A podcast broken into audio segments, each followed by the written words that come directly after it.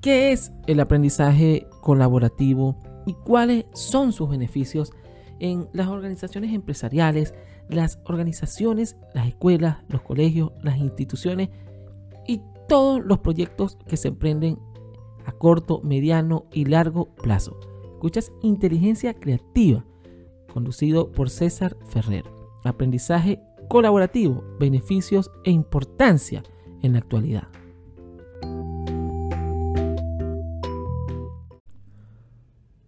Hola a todos, bienvenidos a una nueva entrega de Inteligencia Creativa, el podcast, quienes habla y saluda el profesor César Ferrer. Y en este episodio conoceremos acerca de la importancia del aprendizaje colaborativo, sus tipos, sus características y para qué sirve, tanto en la educación como en las organizaciones empresariales. Bien, a lo largo de muchos años, de muchas investigaciones, tanto los que somos profesores, orientadores, pedagogos, los psicólogos, los expertos en didáctica, en pedagogía, han hecho miles de investigaciones en, cuanto a la importancia del aprendizaje colaborativo, del desarrollo integral colaborativo. Y han llegado a conclusiones realmente inéditas y que Hoy en día las organizaciones empresariales, los centros de estudio garantizan y promueven, que es que el aprendizaje colaborativo, trabajar a través de la colaboración, permite la consecución de las metas. Es decir, cuando se proyecta, se planifica una meta a corto, mediano y largo plazo, con aprendizaje colaborativo, permite llegar más rápido a ese objetivo planificado, pero también que los diversos integrantes aprendan de una manera más rápida, pero también con un aprendizaje significativo en ese proceso. Por eso la importancia de aplicar con ciertas estrategias, planificación en el aula y fuera del aula, el aprendizaje colaborativo. Ahora bien, el aprendizaje colaborativo es un conjunto de estrategias que estimulan el aprendizaje en un grupo, pues mediante la colaboración de sus integrantes en sí. Se trata pues de un modelo de aprendizaje destinado a la cooperación social. El aprendizaje colaborativo es un enfoque orientado al desarrollo cognitivo a través del diseño y la organización de actividades a desarrollar con un grupo específico dentro y fuera del aula de clase. Este modelo se basa, como lo vengo explicando, en adquirir conocimiento a través del intercambio de la información entre los miembros de los grupos determinados motivados por enriquecer su propio aprendizaje y el de todos los miembros que lo componen. Por eso es importante el desarrollo de actividades planificadas que estimulen el desarrollo de aprendizajes colaborativos. Hago una pausa para invitarte al primer taller de inteligencia múltiple, potencia tus múltiples inteligencias, dirigido a maestras, maestros, profesores u organizaciones que quieran potenciar sus múltiples inteligencias.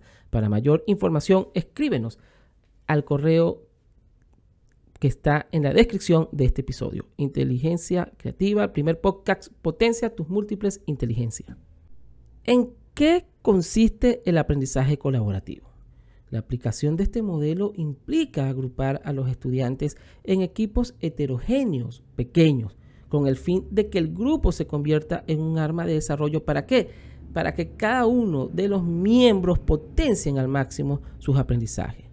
El desarrollo de todos los miembros por su heterogeneidad y por la variedad de estilos de pensar, de actuar ante diversas situaciones en el contexto, pero ayuda a un balance saludable de los caracteres y las personalidades de estos grupos.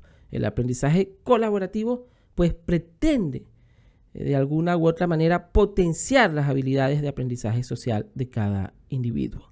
Al mismo tiempo que el grupo va a producir un intercambio de información de tal modo que el grupo se irá nutriendo poco a poco de ideas. ¿Gracias a qué? Gracias a sus miembros. El papel de los profesores, de las profesoras, de las maestras y los maestros en el aprendizaje colaborativo es vital para que se dé. O de los orientadores o mediadores que están iniciando en el mundo de la formación basada en proyectos o actividades colaborativas. El rol es el de implementación de estrategias de aprendizaje en el que un facilitador de la comunicación y la exploración de la información de una manera clara y concisa. El profesor pasa de ser la principal imagen del aula a un promotor del desarrollo de las habilidades como la capacidad de análisis, síntesis y por supuesto de comunicación. De actitudes como la disposición, muy importante, de escuchar y colaborar. Y de valores como la tolerancia, el orden y el respeto. Por supuesto que de la formación e información que manejen estos profesores.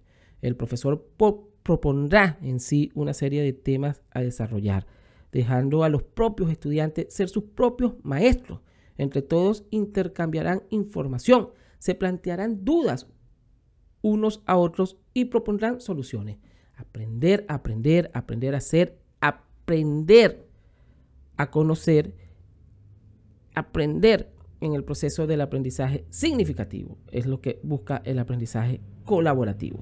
El profesor servirá de guía para controlar, aconsejar y corregir algún tema que el grupo esté desarrollando, pero tratará lo máximo posible en no intervenir en estos grupos, ya que lo que se pretende es generar, y escuchen bien, generar un ambiente de aprendizaje de colaboración, porque en eso se basa el aprendizaje colaborativo, en la colaboración social, integral y holística del grupo en un contexto determinado.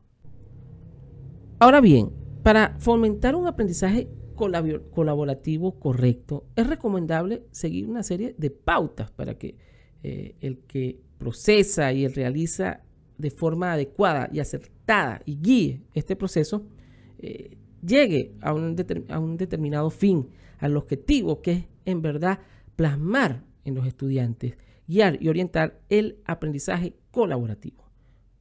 Por ejemplo, la interactividad es primordial. Es una condición indispensable para el aprendizaje colaborativo. Pues la interacción de los miembros del grupo, el conocimiento se obtiene es a través del intercambio de ideas, de la reflexión común, del análisis muy importante en estos procesos y de la información que maneja cada uno. Y así generar un resultado, una solución a un problema que se haya planteado o que ellos mismos planteen. Por supuesto, la sincronía de la interacción la interacción, recordemos, que inyecta idea y produce respuesta. Y viceversa entre los miembros de un grupo de estudio. Esto se entiende como el resultado de la concepción de responsabilidad común de alcanzar el objetivo final. Si un grupo se hace reflexión, el enfoque planteará la necesidad de una reflexión individual para valorar el aprendizaje obtenido en ese análisis que haga el grupo. Por supuesto, también debe estar la característica de la interdependencia positiva. En el aprendizaje colaborativo, los esfuerzos de cada miembro del grupo deben beneficiar a todos por igual. Así se crea un compromiso con el éxito del grupo y no solo con el de una única persona. La interacción estimuladora, cosa vital en los procesos de aprendizaje colaborativo, pues los miembros del grupo deben trabajar juntos compartir los recursos y apoyarse mutuamente. Y no hay que olvidar la negociación. La negociación propicia el diálogo y el consejo para llegar a una comprensión mutua y un resultado de origen colaborativo, que es lo que se persigue. La responsabilidad individual y grupal es importante enmarcar en los procesos de aprendizaje colaborativo. La responsabilidad del éxito es grupal, pero cada miembro asume, asume de alguna u otra forma una cuota de trabajo por la cual debe hacerse responsable. Este modelo pues busca empoderar el aprendizaje de los miembros del grupo, pero también les asigna la responsabilidad de crear un clima de confianza, comunicación efectiva, de manejar eficientemente los conflictos y de saber manejar diferentes roles de acuerdo al contexto donde se estén desarrollando. Cabe aclarar para todos los profesores eh, que no dan por sentado que los estudiantes saben hacer todo esto, sino que deben estar preparados para conducirlo. Hay que saber guiar y orientar en el proceso. Y por supuesto, la evaluación grupal, con el fin de que todos los miembros del grupo se comprometan con el resultado y el éxito del equipo. La evaluación es grupal y no individual. Es importante aclarar esto desde el principio ya que de lo que se trata es de premiar la colaboración, el trabajo en equipo y evitar la competitividad. Y acá hago una pausa. estamos hablando del aprendizaje colaborativo. En el aprendizaje colaborativo la, la evaluación es grupal. Obviamente que los miembros del equipo tienen cada uno una responsabilidad, pero aquí se busca guiar, orientar, tolerar y llegar a una meta específica, a solucionar un problema, a analizar una situación, a reflexionar o a generar un producto. Por eso es importante dejar claro y guiar y orientar cómo se da el aprendizaje colaborativo en el proceso, para que no le quede ninguna duda a los estudiantes, también al profesor que está guiando o también al equipo empresarial u organización a la que pertenece. Recordemos que eh, los beneficios del modelo de aprendizaje colaborativo son muchos. Eh, combate, por ejemplo, el miedo al aprendizaje, optimiza la enseñanza, potencia el pensamiento crítico y promueve la igualdad.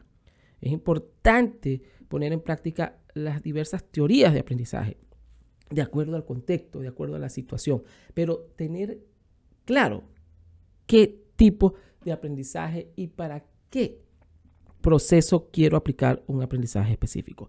Lo que sí es cierto es que en los últimos años, las últimas dos décadas del siglo XXI, el aprendizaje colaborativo ha ganado mayor reconocimiento y mayor aplicación en las distintas instituciones de primaria, secundaria y universitarias a nivel global.